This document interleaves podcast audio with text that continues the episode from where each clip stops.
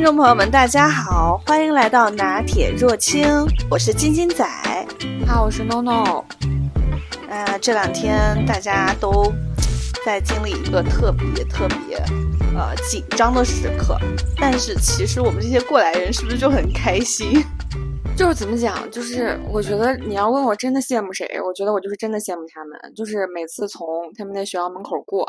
然后高考完的那几天，他们从学校里奔跑出来的那个样子，我觉得真的那就是自由的样子，就太羡慕了。对，而且现在依稀都能记得那个时候，就是漫天撕试卷的那种感觉。那你们学校也撕 试卷吗？是是是，就高考前一天。对对对对对，尤其是你站在楼下看见那个楼上那纷纷扬扬的样子，爽。对，我就记得，就是我们那时候高一高二的时候，大家心里都期盼着这一天，就是等到高三了，前一天晚上终于可以把所有的卷子都撕掉了，然后扔向蓝天。对，就是，但是因为我们现在已经过来这个过程了，所以现在看着他们就好羡慕、好怀念那个时候的感觉，就好青春，然后觉得马上接下来就一切无限的可能，就是非常有希望，非常有追求。什么事情都可以，我给你喂口毒鸡汤。我前两天因为我们在准备这个稿子，然后我就跟我一个朋友说：“我说啊，我真的好羡慕他们呀，高考完了，未来无限可能。”然后我朋友说：“羡慕什么？毕业了没学上吗？” 就是，其实可能也也有吧，可能不要这样好不好？就是，其实其实我觉得对于他们来讲，接下来竞争会越来越小吧，因为人不是。就是参加高考的，对啊，参加高考的人数不就越来越递减吗？我觉得没有我们那个时候那么那么痛苦吧。虽然现在确实觉得现在的小朋友不知道为什么上学就很痛苦，就压力山大。你会，你现在已经感受到就是小朋友这种痛，因为我经常会跟周围的那个姐姐们聊天，然后呢，就是他们的小孩就已经在上高中的那种，刚进入高中。你知道吗？就说每周就是打电话给家里打电话的时候，你都能听到电话那边有人在哭，就很多人都在那儿哭，然后有很多学生就是就是太焦虑了，压力太大了，吃不下饭。高一哎，我觉得好痛苦。我从来哭可能都是因为感 情，就无论是高一、高二，还是高三，还是大一，还是上个月。求你了，放过我们的莘莘学子吧，让他们好好学习。对，其实真的，你让我回忆，就是高考完了之后的那那个暑假呀，或者之前，我觉得我都想不太起来。然后，我现在就是高考前一天，你记得晚上你是怎么过的？我不记得，我我，但是我记得就当时非常紧张，你知道吗？就自己做的每一件小事。都给自己赋予了很多意义，对，比如说我不能随便剪指甲，我不知道你有没有，就别人不是讲说，就剪指甲会把你这段时间的，就自己我我已经不知道是自己想象的，自己加的戏还是怎么回事，就感觉好像把自己这段时间的那些积累的能量啊，还有就是记忆的那些东西，会不会把它剪掉？就不敢剪指甲。对，就剪完了之后，你就发现历史最后一道大题，哎，忘了。但是我当时前一天晚上，我我考语文的那天晚上就有点失眠。你是正常睡的吗？我好像还好。我第一天晚上有点失眠，然后翻来覆去有点睡不着，然后第二天起来就会有点焦虑嘛，因为前天晚上没睡好。嗯。然后，但是第二天我觉得我们当时的班主任特别好，然后他我们老师就站在讲台上，他好像知道很多人没有睡好，他就会说。啊，大家这个不用担心啊！我昨天晚上没有睡好，不知道大家昨天晚上睡得怎么样。但是像你们这么大的年纪，两三天不睡觉都是个非常正常的事情，精神头不会丝毫受到影响。其实也是，因为你想想，大学的时候通宵唱 K，好像确实不会受影响。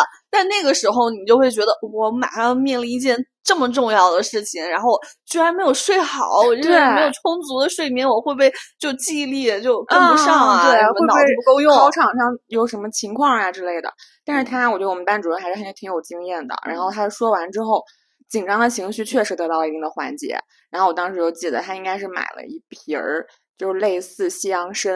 然后我们每个人出教室门进考场之前，还给我们每个人发一瓶，让我们含一下。他就说：“哎呀，不管你睡没睡好，你你都会就是体力呀，这个包括就是你刚刚说的，又赋予你能量啊，大概就是这种。”我觉得你们老师好会啊，好贴心啊，我觉得是有用的。就就感觉好像就是上场之前给了你一个尚方宝剑的那种感觉，或者一个神器，对突然就就好像平时不会的，我瞬间可能就会了呢。对对对，真的、嗯就是含住一片西洋参呐、然后 对你当时就下了大力气啊！对对对，当时就觉得肯定没什么问题嗯。然后我觉得这个心理安慰还是有给到的。嗯，反正我当时是失眠了。是你当时失眠真的不是因为什么，比如高中的时候早 恋。会不会影响自己的成绩？终于到了检验的一刻，啊，就是成绩嘛，就是之前还真没有，就是而且我谈恋爱好像也不怎么失眠，对，就是我我失眠可能还是忙事业吧，啊，真的吗？前段时间失恋的那个人不是你吗？哦，还吃药是吗？才能睡着，对嗯，然后然后记忆就其实就没有了，我们当时考两天，对对吧？也就是说啊，我们现在录的时候是八号，然后嗯其实当时八号晚上已经解放了，对对是，但其实我不太记得我也不记得八号晚上干了点啥。呃不记得不记得，因为那个时候我觉得人还是有点懵，因为那个时候一切都说是已经结束了，但其实还没有尘埃落定，就还没有出成绩。我觉得那一刻那一段感觉跟断片儿了一样你，成绩这么好吗？就是考 完没有，没有就开始期待。应该是摆烂吧，是这种心态。但是有一个我记得印象特别深刻，就是考完之后我们要到操场上集合一下，然后校长就会说一下后面的事儿，就包括什么时候填志愿之类的。嗯，我有一句话我到现在都记得特别清楚，就是嗯他说了一些事儿之后，他就说了一句话，他就说同学们，这个下个月几月几号，你们的学籍就要从我们学校注销了。嗯，然后从此之后，你们就不再是这个学校的学生，你有点们就要伤感哎。对，他就说你们要自己奔赴你们自己未来的人生了。哦，我唰一下就哭了，哇，这么感性呢？就哭得稀里哗啦，因为 你知道那种感觉吗？就好像有一个，就是你虽然你也抱着抱怨过你的高中，对吧？嗯我们会说，嗯哎呀，这饭菜不好，老师管这么严，作业这么多。嗯，但真当有一刻他告诉你，你下个月开始，你的学籍就不在我们这儿了，你要自己嗯去面对你未来的人生了。嗯，我当时就有一种就是非常孤独、孤单，有有，因为你要离开一个熟悉了几年的环境嘛，而且其实他很保护你，对，就是你在学校里的时候。对对对，它那整个环境是安全的，对你有嗯什么事儿，你有老师，然后有学校的领导，对那你自己的一些事儿，你还有同学，对，等等等等。然后我当时就记得特别清楚，然后我们那位校长现在都去世了，当时我还看到他去世的消息，然后是他宣布了这个事儿，然后我当时就哭的特别惨。然后截止到这儿，我就嗯不太记得我后面 到底发生了什么，包括后面那嗯个高考，他们说高考完的暑假是人生最爽的三个月，我也不记得我发生了什么。这个我还是有印象，因为我当时就是组织就是玩的好的一群朋友出去旅游，去的还是云南，我特别印象特别深刻，比较浪漫嘛，云南有没有？当时啊专门拉了一个就是比较浪漫的男生，但虽然跟我没呃没有什么啊其他的关系啊，就是但为什么拉上他呢？因为他在高中早恋的时候，就是那种他女朋友坐在前面，他坐在后面会给女朋友捶肩的那种男生，你知道吗？你你那个时候对浪漫的定义就是这么居家吗？就这个梗我就很喜欢，然后每次见到他就喜欢说，然后我就拉他去，还有其他几个玩的好朋朋友去了云南，然后确实发生的那个景象，我现在记忆犹新，就是走在那个云南有一个那三个塔大理嗯啊、然后那个走在那个地方的时候就很晒嘛，暑嗯假嘛。然后他就给我撑着伞，我就享受到那种待遇，我很开心。你这太好满足了吧？是，确实那时候年轻嘛，不懂事儿。然后你就是出去旅游，嗯，对对。然后这至于这个考完到旅游期间这个时间，我已经完全不记得了。但当时就想的就是，不管上什么学校，就是跟嗯一群玩的好的朋友都要到一个城市啊，然后最好学校都离得近一点儿，然后我们可以继续玩下去。然后至于这其他的，真的对我影响不大。就还有就是要找一个有很多好吃的地方。嗯，哦，那你们那个时候就是可能就是朋友之间，你们不叛逆，就是你们哦要一起玩儿怎么样，就没有说啊、我要到一个谁都不认识我的地方去。哼，没有。那那你当时填志愿的时候纠结吗？就我们当时填志愿，其实我们当时那个时候跟现在还不一样。我们当时填志愿就很赌的成分，就是你填错一个，你可能就要调到第二档。然后当时也没有现在的机构，你知道吗？我觉得现在小小孩真的还挺幸福的，就他们还有专门填志愿的机构啊？是吗？啊，你不知道吗？我不知道。哇，这机构非常挣钱，就光填志愿就能收一两万。为什么？因为它有大数据。对，哇，然后基本上就会让你在你的分数范围内，应该能搞。报到一个最好的学校吧。我觉得现在，我觉得现在小朋友真的就有很多的科技便利，我们那个时候真的是没有的。我们那时候真的就是跟买彩票吧，对，就完全盲猜，因为你只能根据历年的分数线，你并不知道他今年分数线多少。反正我当时是我这个填志愿的过程，其实我也有印象，因为中间非常曲折。就首先，我们家人想让我报一个提前批的，就是类似于警校嘛，就可能你就会觉得这个学校可能好一些，就在你同同类的分数下。哎，我插一句，我觉得你气质挺适合警校的，所以我其实有点后悔。因为为什么后悔嘛？就是我后来上了警校的女生同学跟我说，警校全是男生，就是再怎么着，一个女生后面跟十几个男生追，你知道吗？对，我就没有享受过这样的待遇。嗯，可以想象。嗯，然后呢？分数出来之后，就就是意外发挥的还不错。然后那个警校因为是一个就二本一的学校，然后我就过了一本线儿。然后当时就想想算了，就还是在一本里就挑一个学校。嗯。然后对，说到这儿，我们再插一个话题。嗯。就是你小的时候有没有纠结过上清华北大？那肯定要纠结一下。那当然，那是很小的时候。随着时间的流逝，发现自己跟这个目目标。之间的鸿沟越来越大，就是就想说跟我有什么关系呢？你就发现啊，那看来每个小孩儿就是以前真的纠结过，什么，尤其是就是初中啊、小学泡脚的时候。真的就非常纠结，该上清华，该上北大。那同时，我把就就是这个这个这个纠结的这个过程也传导给了我的下一代。就是我现在已经，唐宝现在也会。对，我现在已经跟我女儿开始讲说，那个就是清华北大嘛，是我们国家 最好的学校。你看你以后是上哪一个？哎，好老套哦。对，真的怎么就代代相传了呢？嗯，这个是我要自我反省一下吧。其实还好还好，呃，我没有那么那个迂腐。行，反正我接着说，就是我后来分数出来之后呢，这分儿也比较尴尬，就过了一本线十分儿。嗯，其实不太好报，因为我们那时候不就是盲选嘛，你只能根据往年的。然后往年有特别好的大学，它有时候刚压线。嗯，然后有的是那种就是一般的大学，但是大家可能觉得一般就扎堆儿了。嗯，所以当时就想就是。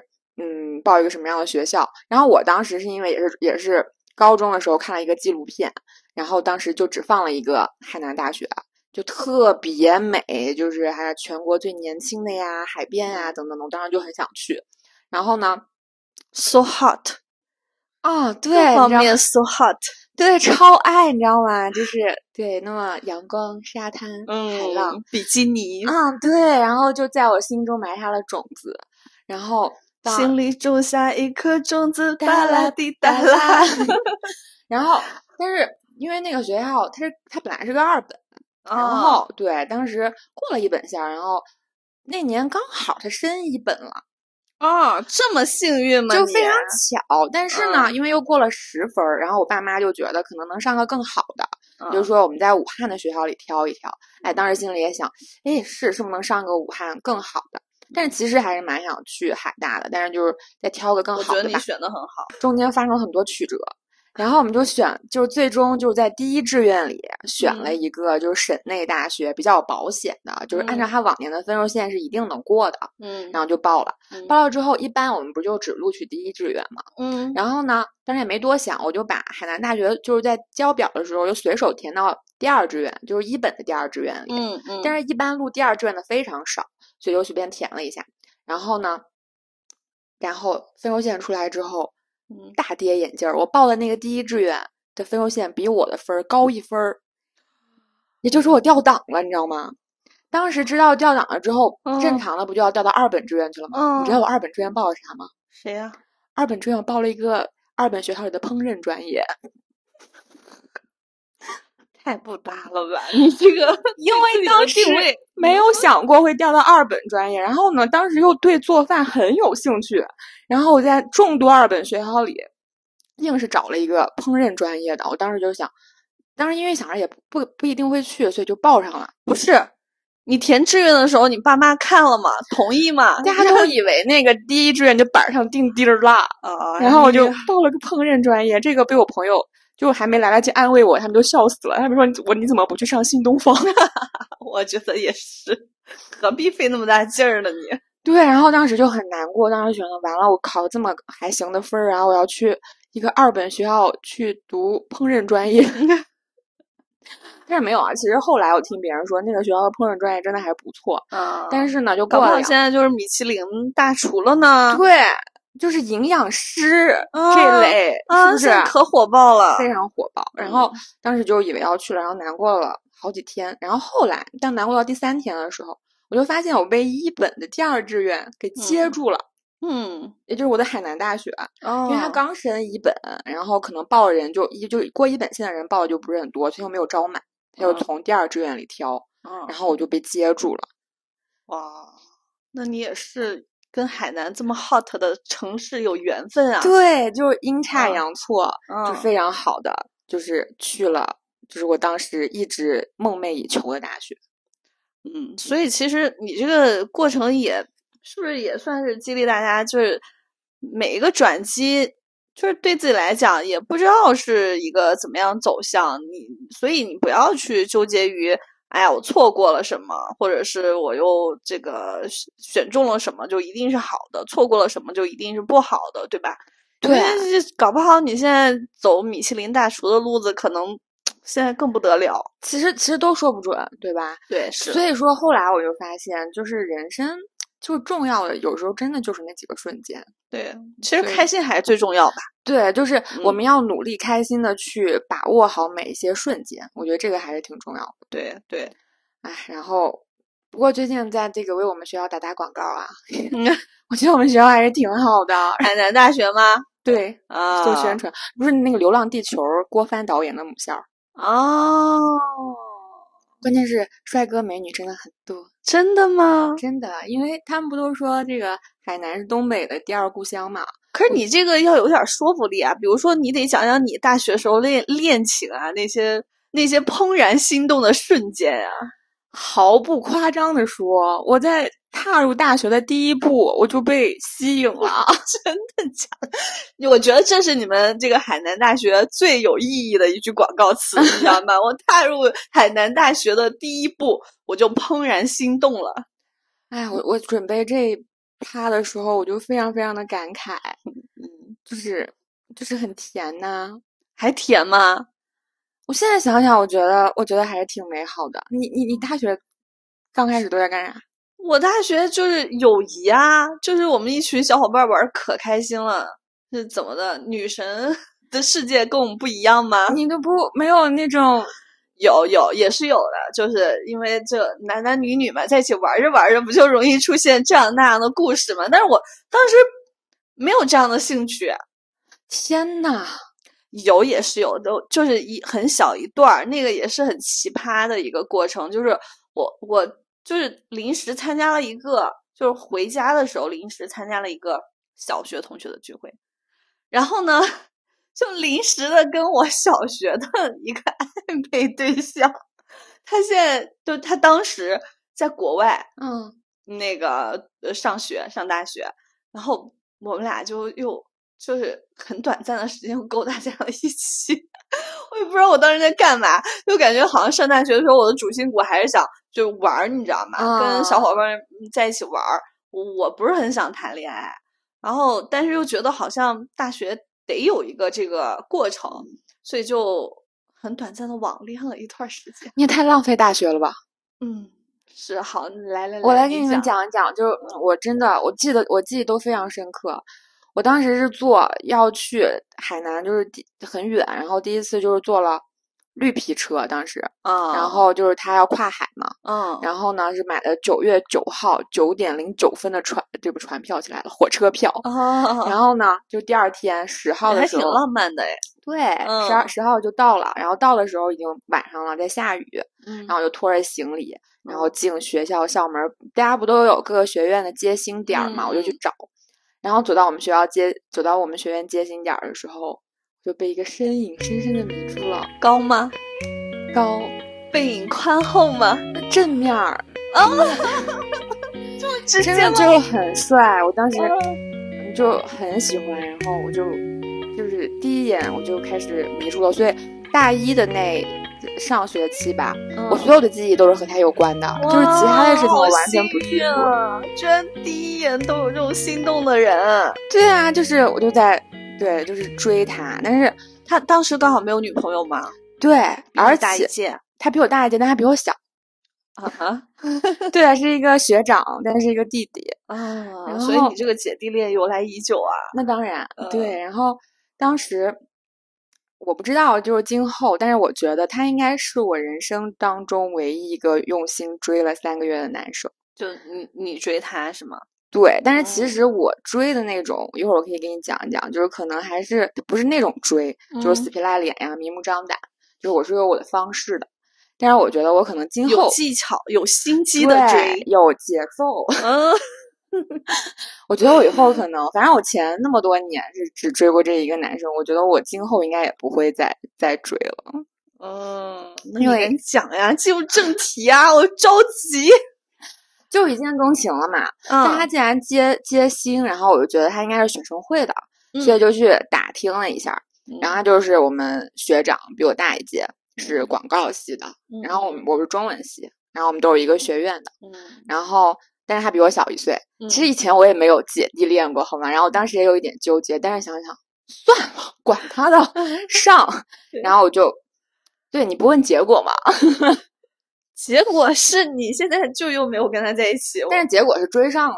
嗯然后我梳理一下时间啊，我我们不是九月份入学嘛，嗯然后喜欢上了之后追，大概追了三个月，到九十、十一、十二月，反正圣诞节我们就已经在一起了哦，。这弟弟也不是很好追啊。当然很帅，很多人喜欢，好吗？哦对，就是他每次下课他打篮球，他下课打篮球的时候，旁边围了一群女生对他说很帅，但是大家都不行动，只有我。那你赶紧讲讲你到底怎么追的？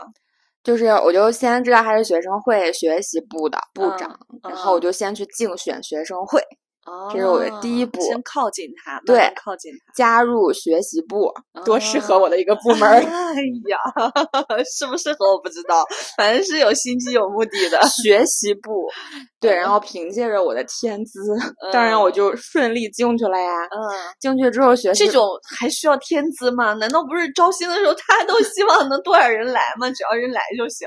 不啊，就是他还要筛选，还有面试等等等等。好，我就留下了。留下来之后，学习部就很多活动，嗯像朗诵啊、嗯朗诵会呀、演讲啊、嗯辩论呐、反正都是学习部有关的。然后我就都参加。嗯所以其实这场追的过程其实非常健康，啊，就是我参加了非常多的活动。嗯，然后也跟他，因为他是部长嘛，我是干事，所以有很多接触的机会。我们天天就要交流一些方案呀，然后就也接触的非常多。嗯，然后在这些接触过程当中，比较多的就是在这个期间，你没有表露出任何你有想靠近他的那个就是小暧昧的那种感觉，就没有没有表露出自己的心迹。前一个多月当然没有，嗯嗯，就是积极表现，啊，对，就好好参加各种各样的比赛。嗯，那你还要喊他喊学长吗？部长，哇，又喊但是他部我部长，他就是学生会主席。这么厉害？对，我先嗯就要喊他部长。天呐，那完了，学生会主席，然后又高又帅，但是我发现就是女生喊帅啊怎么的很多，但是行动很少。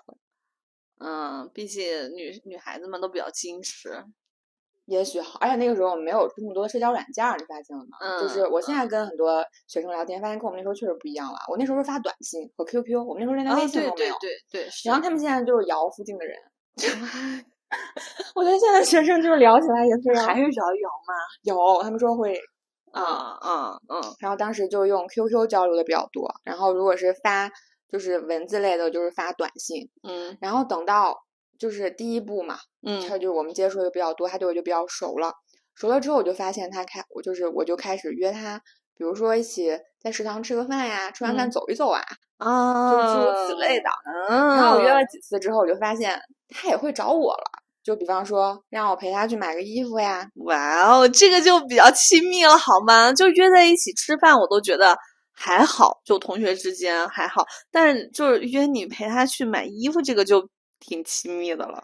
嗯，而且我就是其实付出挺多的，就比方说，我跟我朋友在商场逛街，然后他这个时候给我发短信问我在不在学校，然后要不要一起去海边走走。嗯，这个时候我会回他在，然后我就要我就跟我朋友说我室友，然后我就说我咱们现在得回去了，我就非常重色轻友，知道吗？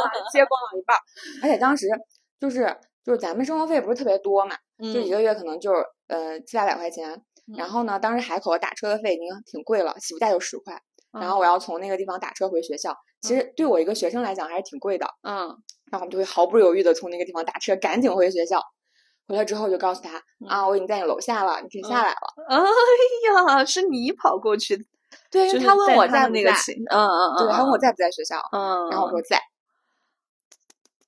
心机，但当时对我正在外面逛街，然后 就这种。再比方说。这是一一类，就是做过几次，然后还有时候他会有无意当中流露出，哎，最近想买个杯子，说一起去挑一挑。情侣杯吗？没有，他就是水杯之类的。然后还没有等他你一起去，然后我就会搜集各种很有意思的、很有趣的造型的杯子，先无意当中拿给他。我说：“你看这个杯子好不好看？”然后我记得我还买过一个奶瓶儿，就是说你说这个好不可不可爱？嗯，就是诸如此类的这种小惊喜。就是你只是拿给他看吗？送给他？哇，哎呀，你好会呀！但这应该不算是那种就死皮赖脸的追，是不是？天呐，我好希望有一个男生，然后有你这样的品质，然后我跟他说我喜欢钻戒，然后他买个五克拉、十克拉，问你喜欢哪个？各种各样的，什么菱形的、方形的、心形的，哎，真是这么人类这么好的品质，怎么能在你身上？对，所以这件事就是这一步就到了中段，就是追他的中段，我觉得应该能看出来了吧？你觉得？是是，啊，但是他其实还是会约我去海边呀，等等等等。就就暧昧这时期嘛，就大家都不戳穿这件事情，但是互动的又比较密切。对，然后他就会跟我讲一些他他的事情，然后他平常的爱好啊，等等等等。所以我觉得我当时喜欢的这个男生其实也非常积极正能量。就挺好的，在海边有时候他也会讲一些他的烦心事儿，我觉得都很很正常。可是我觉得很难得呀，就是一个这么优质的男生居然没有女朋友，所以我觉得是不是就是学校的时候，其实我觉得会有，因为我觉得女生大家是不是都不敢，就是有点，我觉得是，嗯，对，而且缺少勇气，对，而且你看我这是一个长线，就是放到现在，我觉得我可能也不会就是花这么长时间去接近一个人，然后。就是到了，这是到了后面，就我们已经会约出去吃饭了，嗯，然后吃完饭可能去海边散散步，嗯，然后可能到了十二月初的某某一个晚上，我就跟他说：“我说你要不要下来？我想跟你走一走。”啊。哎，好激动啊！我我就很想知道你们俩谁先说出口的。当然是我啊！哇，你好勇啊！不光是我先说出口，后面这个段才搞笑呢。就是我就我们就走一走，然后我就问他了，我说我挺喜欢你的，我们要不要在一起？嗯，你知道他怎么回答的吗？嗯，他说我可不可以考虑三天？天呐，因为他没有谈过恋爱。我想说，他说这句话。是我当年上大学的时候对别人说了一句，但是如果放在现在，我就会觉得他很渣了。但是放在当时，我会觉得还好，我也没有难受，也没有怎么样。他说他没有谈过恋爱，他当时是初恋，我信。真的吗？对，就上高中的时候没有谈过。对，上高中没有谈过男生应该挺多吧，女生也也会很多啊。然后大学也没有，然后对，然后但是你听我说，重点在于。我说好啊，然后我就以为这三天我们不会联系嘛，嗯，因为不是说要考虑三天吗？对对，一般不都是这样的吗？或者是就是有可能对方是婉拒你啊，啊对，对啊，然后可能就慢慢的三天渐行渐远啊，就冷淡呐。对，但是到第二天早上，我我七点我们七点钟课，然后特别早，我就特别清楚的记得我七点钟去上课的路上，他给我发条短信说。今天变天了，你要多穿点，别感冒了。哇哦！所以其实那个时候我心里就已经知道他不可能拒绝我了。你这是恋爱宝典吗？你现在是？所以当时我拿到这条短信的时候，你懂我心情吗？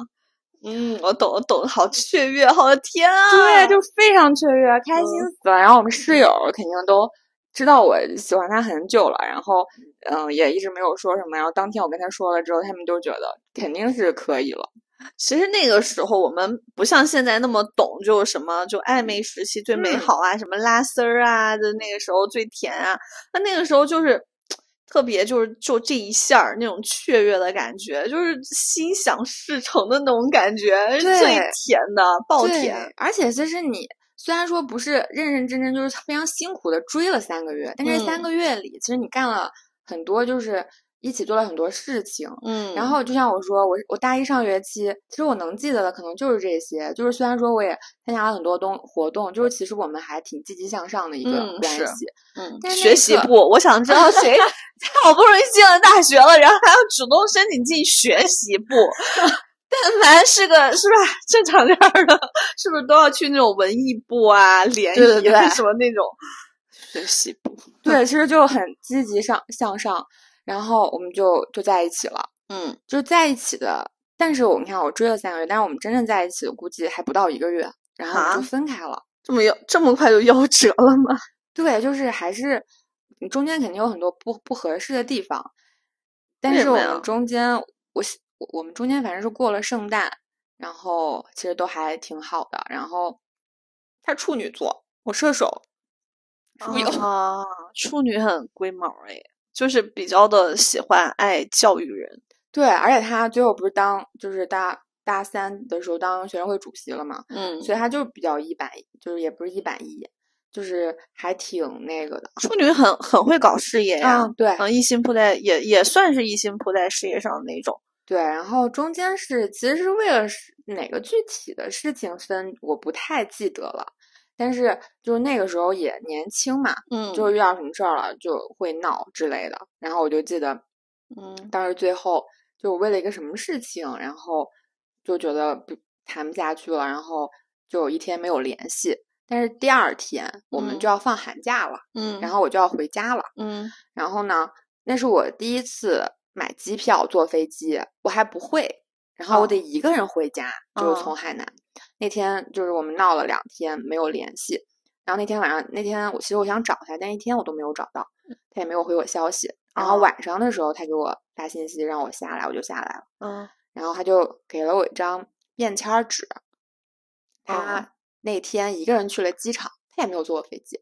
哇！他把从就是我要坐多少几路车，然后到机场，从到机场到登机中间的所有环节，他都帮我走了一遍。哇哦天呐！而且那个时候就是我们都是坐公交去机场嘛，然后坐公交车光去就得一个半小时，回来估计也是非常远。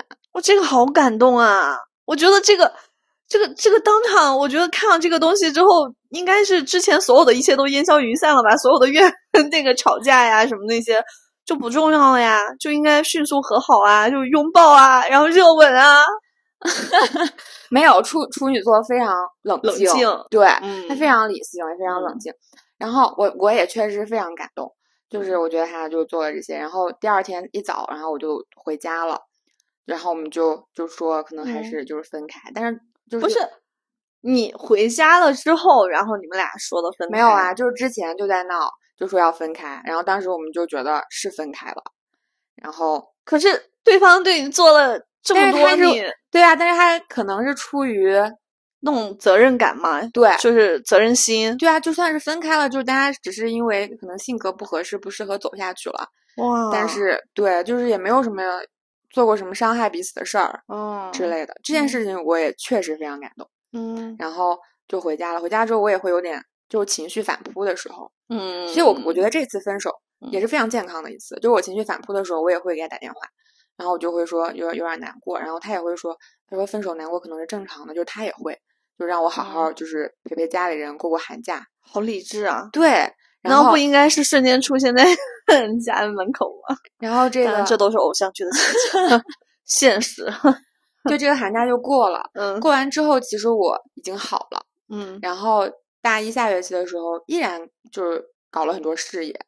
就是参加各种比赛呀，成绩都很好。然后他也当了，他当时应该也是当开就开始就是在学生会里慢慢慢慢走的比较好。嗯所以我记得有一次，有一个晚上，就是我一个什么比赛第一名之后，他约我出来，嗯他就有表达过要复合。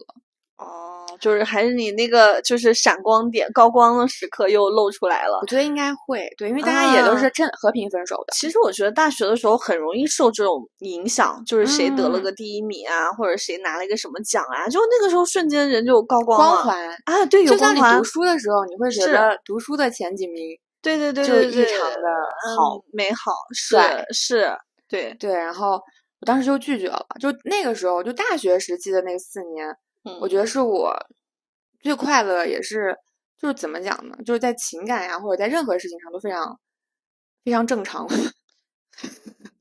好好好难理解 这句话，就是就是各方面值比较均衡，是吧？对就是我当时还没有遇到那么多奇奇怪怪。对对对，就是拉扯啊、纠结啊，没有。当时嗯就觉得就是感情已经过去了。嗯，然后，然后他还做了一个特别神奇的事情，就是那个他送我一块儿就是心形的石头，是他自己捡的。但是当时不是李晨事件，你知道吗？哦，然后大家都说啊，这是什么渣男操作？但是其实我能理解他，因为那是在海边捡的。然后，嗯确实也有这个天然条件。对，嗯，然后那个石头我到现在都收着。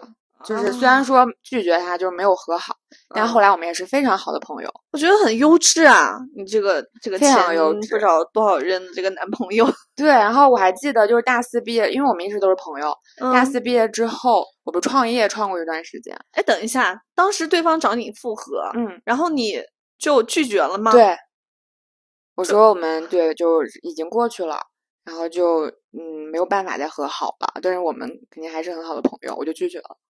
哦，你也挺果断啊，就当时我不知道为什么就是高光时刻，就 就对自己倍儿有信心是吧，姐？对就是内核也很稳眼的手。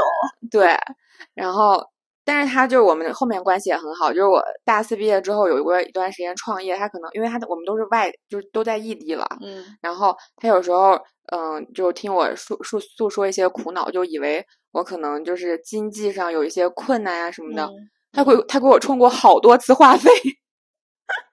这这个前男友这个质量真的很重要哎，他有可能会影响你很多个瞬间。对，然后包括疫情最开始不是就在湖北嘛，嗯然后我们平常也不联系，然后嗯疫情前的时候他也给我打电话，就问我怎么样。哦，对，还是很有责任感的一个男生啊。是的，但是我们后来就很好朋友，包括现在也是嘛。结婚了吗？结婚了这种好男人真是。啊、然后他对我，我觉得就是感情啊，或者是大学的影响，其实还挺大的，嗯，就非常健康，非常有健康有有，确实就是我觉得这样一个人会让你情不自禁的走在正道上。对你就你你不会走一些那种稀奇古怪的，让自己走在就那种很纠结呀、或者奇怪的那种路上，你也会觉得没意思，或者觉得就自动的想远离那种。嗯，对，因为怎么说，大大尤其是大一的时候，其实我嗯。觉得挺容易受到影响的，因为你刚从家庭、学校的那个非常强的束缚中解放，嗯，嗯然后你在大学的时候没人管，然后尤其嗯。是大一的时候，对对对，然后这个时候其实你有很多种选择生存生活的方式，嗯嗯，嗯，好羡慕呀！你也是一开始紧盯的这个目标也是挺对的。事实证明，我觉得还是挺人间值得的。非常值得。我觉得光他那个就是就是自己一个人跑到机场去帮你研究这个路线这件事儿，我觉得都可以拿出来讲很多年。啊，是就确实就是很值得，包括嗯他的一些爱好啊，包括我们平常就是约会，关键是你知道他那个重点在哪儿吗？就是这个人他不是因为你而变成这样的，而是他本身就是这样的一个人。就我不知道你有没有那种感觉，就尤其像我们大学就刚开始接触到正式接触到恋爱这件事情的时候，就是总是莫名其妙的，如果对方有让你不满意的地方，你总是莫名其妙的想要去改变对方，然后想让对方按照你的这个想法，呃，去走。嗯，但是其实事实证明，我觉得是没有办法去改变任何一个人的。如果他能被你改变，说明他身上本身就有这样的潜质。嗯，对对，嗯，然后就是像这种，像你刚刚说你这个学长，我觉得他就是本身就是这样的一个人。嗯，就是一个很有责任心，然后做事很有条理，然后很理智的这么一个人。对嗯，所以他不需要你去花很多的精力去怎么样去构造他，而他本身就他自己就像一个宝藏一样，可以回馈给给你很多正能量的东西。对，所以你这样说，我就会觉得，可能我们每个人，不管是自己知道与否，可能潜在都有一些，就是属于自己的一些部分。嗯，然后你碰到另一个人的时候，如果是比较好的这种双向交流的话，你们嗯可以不断的挖掘自身对对的那一部分的宝藏。对对，是的，是的。然后有的如果遇到不对的那种节奏的人，可能就会互相激发出自己身上化学反应当中比较嗯负面一点的那种特质，对，对吧？其实每个人身上都会有嗯相对正面或者相对负面一点的这种影响，就嗯性格潜质吧。啊，只不过我觉得大部分人都还是向好的，就是向向往一个比较阳光、比较健康、比较正常的这样的一个状态、嗯生活环境，然后我们这个幸福感才会强嘛。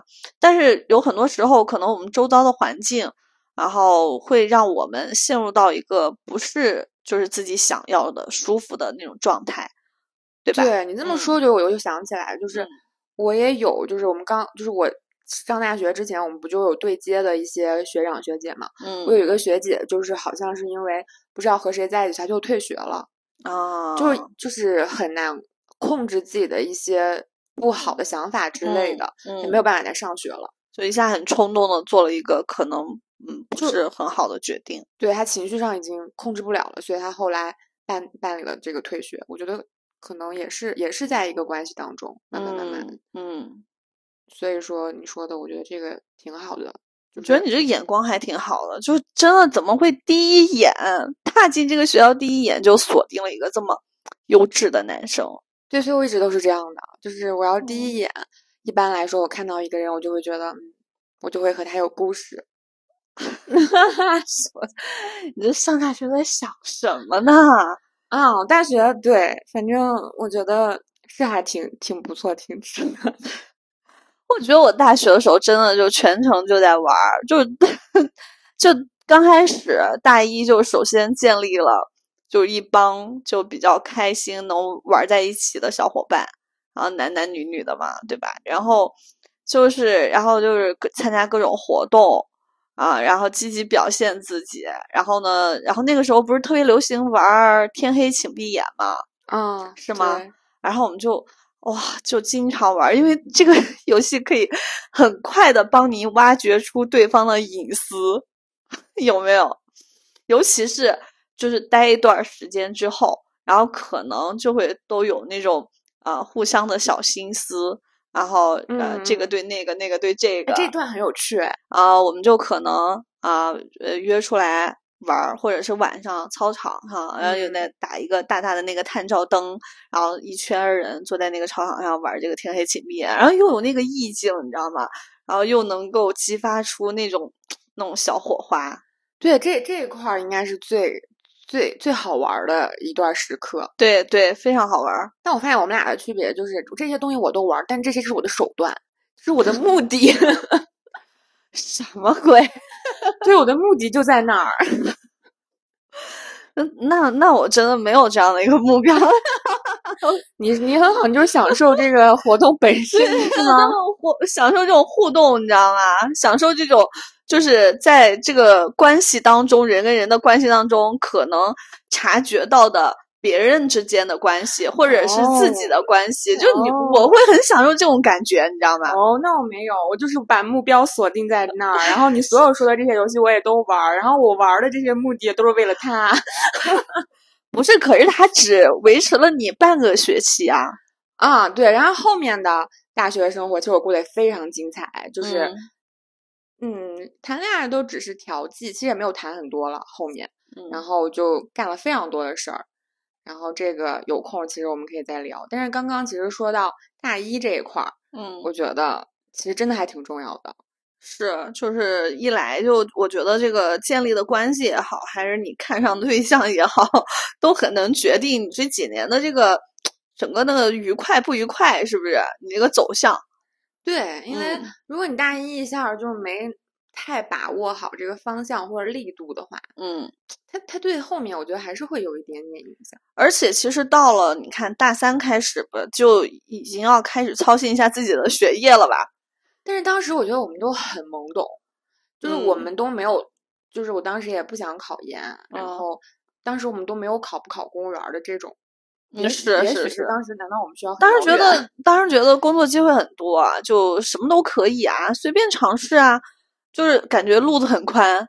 对大等嗯到大四那个时候，不像现在的，我觉得现在的学生其实也蛮压力蛮大的。但我觉得现在的学生比我们那个时候有规划，就他们可能嗯很早的时候就计划好了我我要做哪些事情，然后往哪些方向发展，而且他们现在就更自由，不像我们那个时候就老是往那个什么金融啊、管理啊，那个很自由哎。那可能是在海南吧，就比较奔放。我怎么感觉我们就天天就围绕那种管理啊？那时候不就那时候不就流行什么管理啊，然后什么金融那些东西吗？嗯，但是但是你们当时就是，比如说大四的时候，老师问你们想干嘛，当时我们就是匿名写的，百分之八十都说我要开个咖啡馆儿，没有吗？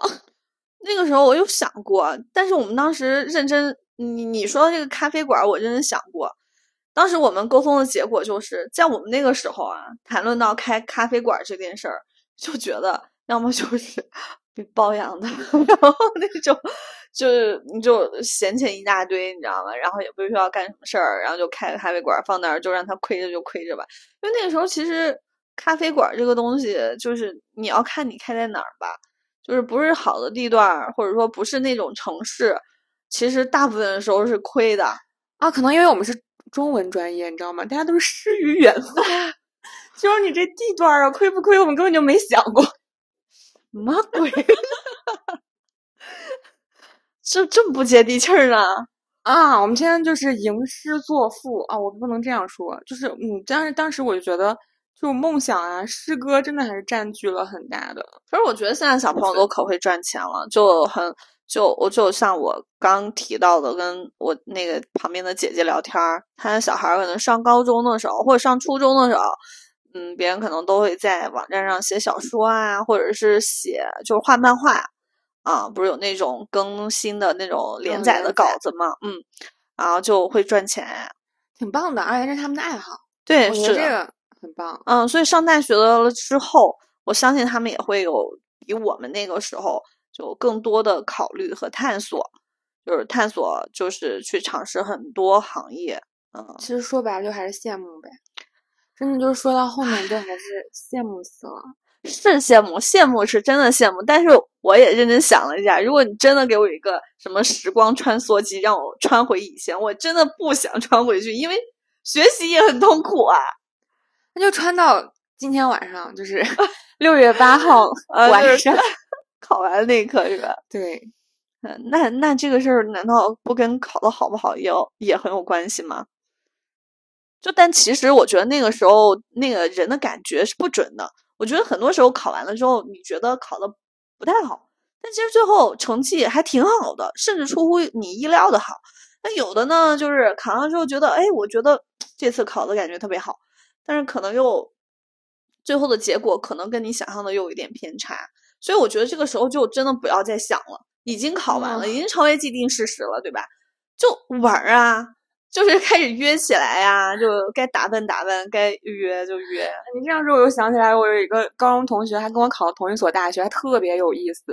他是跟我一起去报道的，嗯，然后他是走，就是他到那个，我不是从大门进去的嘛，就是嗯报道。他当时走错了，就走小门进去了，他就以为那个学校就这样，就是小门儿。然后他进去之后万念俱灰，他又回来复读，他又复读了一个星期，发现他又受不了高三的压力，他又回我们学校上学去。什么？所以就是说，啊，大家考的好不好，就是 就那他可以不用报到吗？然后再再回来上课，他当时没有报到，然后又回来上课，后面发现受不了，他又回去报到了。然后发现还有一个正门儿，对，然后原来正门儿是这么的漂亮，嗯，所以这么的壮观。就很神奇。所以，就是高考这件事情，其实对于国内的，就是我们每一个人来说，真的就是非常非常重要的一个是节点。其实，其实韩我就周周围的国家也有这样吧，就像韩国啊什么。前两年不是有一个特别火的叫韩剧叫《天空之城》吧，还是什么的，就是也是讲韩国那个学生卷的呀，就为了让自己的小孩上一个更好的学校，然后有更好的培训老师去争那个好的老师，真的那家长也是无所不用其极，很卷。嗯，所以怎么讲呢？就是他会，就这一个非常重要的事儿，可能会有很多种结果。就是，但是其实你觉得高考这件事儿真的能决定一个人的人生吗？就像我们最开始说的，就是其实我们的人生就是被一些莫名其妙的瞬间，其实就决定了。对，我觉得高考其实算其中的一个瞬间，是，但是它就是它的往之前算或者往之后算，它还有其他的瞬间。嗯所以就是如果觉得不不满意或者是嗯怎么样的话，嗯，其实你还是可以去有一些主动性去创造一些其他瞬间的。对对，人还是要充分发挥自己的主观能动性嘛。嗯就是你往后，你如果还想走学习这条路子，就是觉得在这一块儿我就是有遗憾，是吗？就是比如说你没有达到一个理想的这个学校或怎么样，我还是有遗憾，那么我就去考研啊，对吧？或者是你有更多自己的想法、自己的 idea，你就去搞。就现在我觉得新兴职业太多了，对，我觉得你就嗯。慢慢去靠近它，对，就是在靠近它这个路上，其实我们都不知道会发生什么，嗯，但是你只有在靠近它这个路上，才有可能去出现那些转折的瞬间。嗯，是，所以嗯。就是慢慢靠近吧，对对，就像我追我的学长一样，就慢慢嗯靠近吧。对，就是其实，在靠近的过程当中，我也不知道我参加了这么多活动，嗯我也没发现就是原来还有这么多有趣的，嗯就是比赛等等等等。嗯，但这些都是在你靠近你目标这个过程当中你发现的。但对如果我不去靠近，其实这些东西我都不知道。对，其实我觉得还是要享受当下，就嗯即便你这一刻觉得可能就是有自己不理想的成分在，那你接下来如果你用一个好的状态和心态去面对这件事情的话，我觉得仍然可以创造出你自己意想不到的非常精彩的体验和经历。对，就嗯其实就是意想不到，我们都不知道会发生什么。对，但是如果不去靠近、不去尝试的话，那你嗯，就其实能想到，可能就这样了。但是你去尝试了，我们谁都说不准它它它也许会发生啥。对。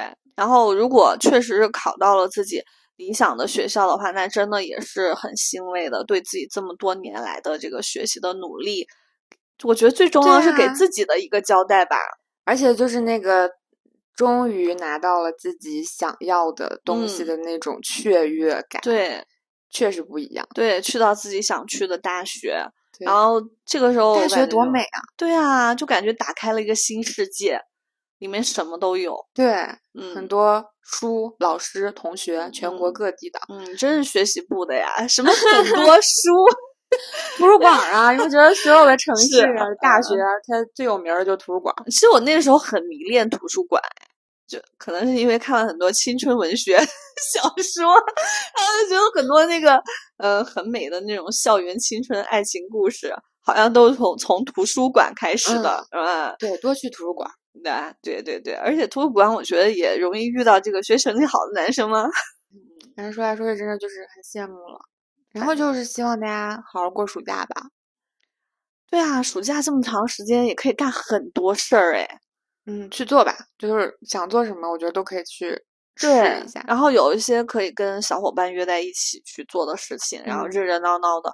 然后我觉得也还可以有很多自己一个人做的事情，就自己你想想这么多年，就是终于有自己单独的时间，静下来可以去做自己的事情，就自己感兴趣的事情。我不管是玩游戏也好，还是刷剧也好，还是去研究自己就是感兴趣的东西也好，我觉得好难得一个那么美好的就是单独的时间给到你。嗯，嗯，然后我在想，高考完之后应该有很多人表白吧？高考完了还表白什么？就就准备迎接新生活是吗？对还表白什么？对，高考完都已经各奔东西了，大家都还顶着一头油头，好吗？就是，我觉得应该该表白的都已经之前表白了吧？应该是那些已经在一起的情侣们该如何面对？如果两个人可能要分别去两个城市，该怎么维持这段感情的事情了吧？哎呀，我觉得总之都好，你说的这些我都特别羡慕。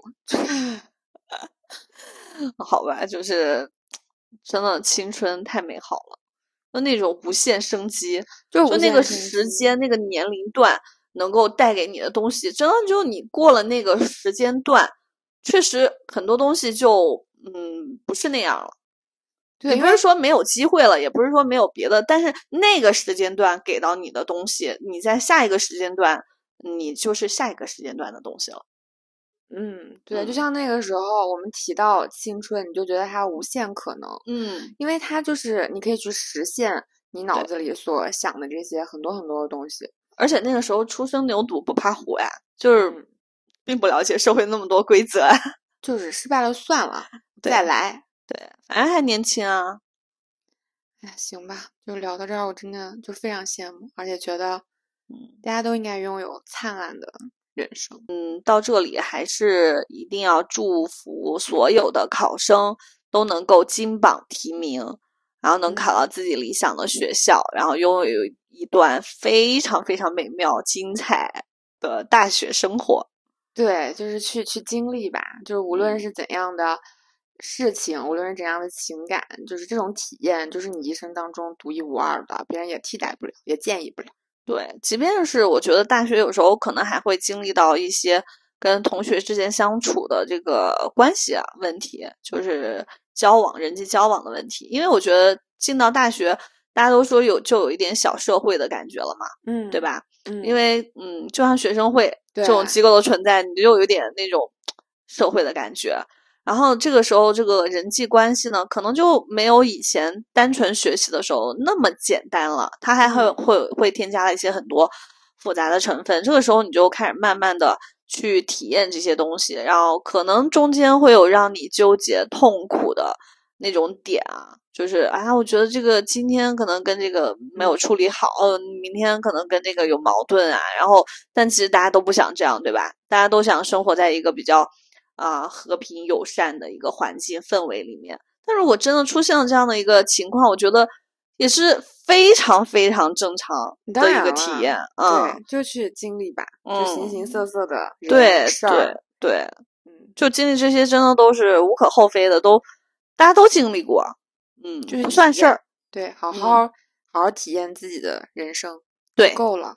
对，嗯，然后在这儿就是也希望大家，呃，一些高考完的朋友啊，或者是就是想起来一些自己曾经青春当中经历过的一些事情的朋友，可以多来跟我们留言互动。对，可以在评论区里面跟我们讲一讲你的嗯精彩啊，或者你还纠结或者在意的地方。是的，是的，嗯嗯，我们嗯，都喜欢听故事，对，看青春的样子。是。好，好，那我们这期节目就结束了啊，我们下期再见，嗯，拜拜，拜拜。